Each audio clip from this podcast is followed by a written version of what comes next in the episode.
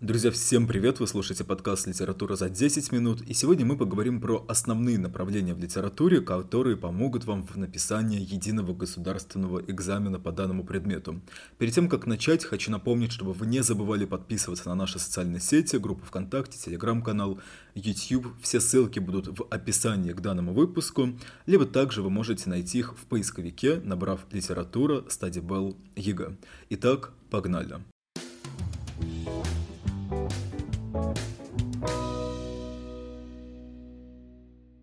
Несмотря на то, что самое первое произведение в кодификаторе ЕГЭ по литературе – это слово о полку Игореве, так как оно относится к древнерусской литературе и все-таки очень тяжело определить конкретное одно направление, по сути, кто-то даже говорит, что, по сути, вся древнерусская литература – это как, собственно, свое какое-то определенное направление, мы будем начинать с классицизма.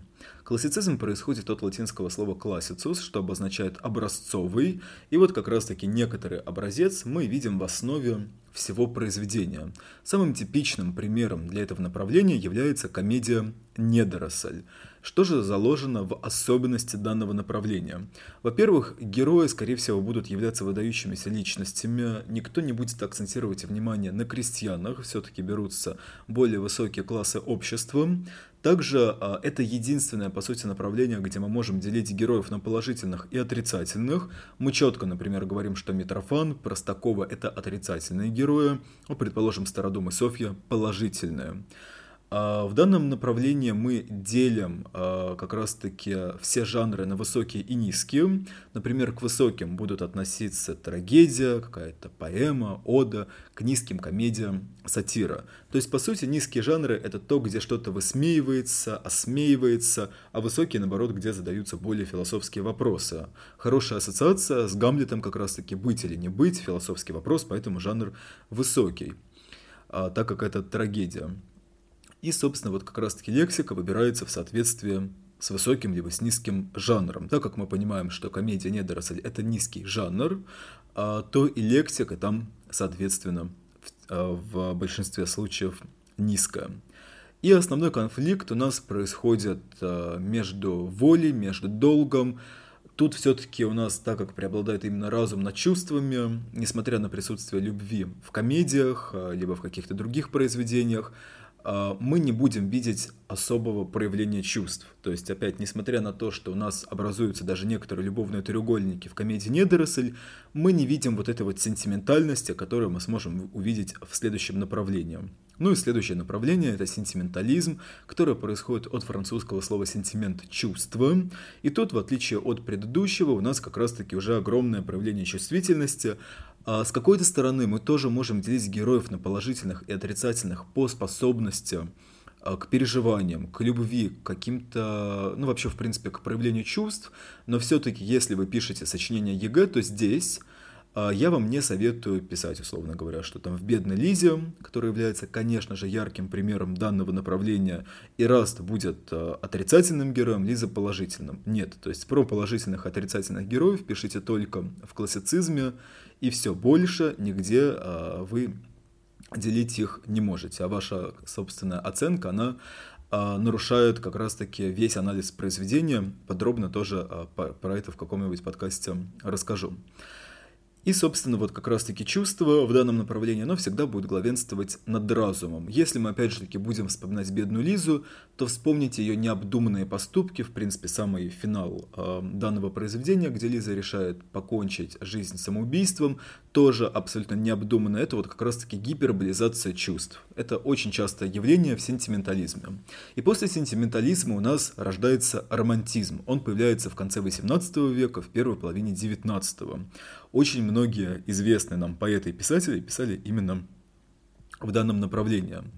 Это и Жуковский, а, и Пушкин, Лермонтов. Ну, у них более такие ранние произведения будут относиться к романтизму, потом постепенно а, последние уже написаны в реализме.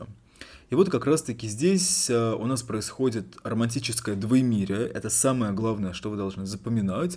То есть всегда будет некоторая недостижимая мечта и всегда будет реальность. Я обожаю приводить пример под данное направление Мцирия. Есть мечта достигнуть Родины, он этой мечты никогда не достигнет, и с другой стороны, в душе он мечтает об этом. То есть он каким-то образом пытается этого достичь, и все равно он этого не достигнет. Также это внимание к внутреннему миру человека, то есть тут уже появляется психологизм настоящий. Мы понимаем, почему тот или иной герой, исходя из точки А, приходит в точку Б по его каким-то внутренним осмыслениям. Как может проявляться психологизм? Через а, простые описания, через портреты. Но, конечно, самые такие хорошие психологизмы, они всегда проявляются либо через диалоги, когда герой рассказывает о себе, либо через монологи, когда также герой рассказывает о себе. И очень часто, особенно то, что в принципе будет происходить с Печориным, а, это внутренние монологи, то есть когда герой рассуждает сам с собой. Следующее это реализм. Такое достаточно широкое направление, очень много попадает произведений под а, это направление. Что такое реализм? С одной стороны, реальность, да, то есть верность действительности, как вообще, в принципе, определяющий метод, критерий данного направления. Здесь все очень четко. То есть у нас может быть психологизм, у нас э, есть принципы народности, есть принципы действительности. В данном направлении могут появляться новые типы героев, особенно да, новый человек, это, например, Базаров, это маленький человек, это лишний человек. Это все присуще для э, реализма. Также соблюдаются какие-то характеры явления, э, и в принципе у нас очень часто исследуется какой-то один герой, либо группа людей, происходит такая некоторое как будто бы а, углубление а, в личность. Ну и, соответственно, реализм можно поделить на три таких основных группы, на три основных вида. Первое – это просветительский реализм. В нем происходит вера в разум человека. А дальше идет критический реализм, то есть происходит какая-то критика, либо, опять же таки, групп людей, либо пороков общества, то есть всегда можно вспоминать у себя в голове а, Достоевского, можно вспоминать себя в голове Пушкина.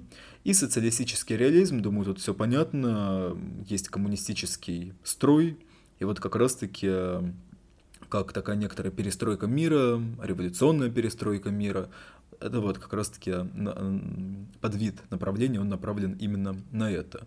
Конечно, наверное, лучше всего запоминать э, как ассоциацию Шолохова, потому что мы понимаем и по годам, во-первых, что это действительно социалистический реализм, и, в принципе, по его произведениям. И последнее, возможно, самое сложное направление, про которое хочется поговорить, по сути, их два, то есть это модернизм, постмодернизм, они разные, но все-таки вот, да, очень такие вытекающие друг из друга. Модернизм это что-то новое, это современное, это весь наш прекрасный 20 век, который делится на огромное количество э, каких-то течений, поднаправлений. Э, именно тут у нас происходит и футуризм, и символизм, и импрессионизм, и экспрессионизм, и имажинизм, и сюрреализм. Про все, наверное, рассказать будет невозможно, но самая главная ассоциация, которую вы должны подбирать всегда к модернизму, это что-то новое. То есть отказ от старого во благо нового. Такая некоторая революция происходит у нас в литературе. Опять же таки на курсе мы подробно а, говорим про а, каждое собственное, про каждое течение под направление. Ну и постмодернизм это самое последнее направление в литературе. Это вторая половина 20 века. Сейчас огромное количество произведений существует, написанных в данном направлении. Самое главное, что вы должны запоминать, это некоторое цитирование старых произведений в новом контексте и высмеяние, то есть некоторая ироничность, которая порой переходит в прям такой явный сарказм.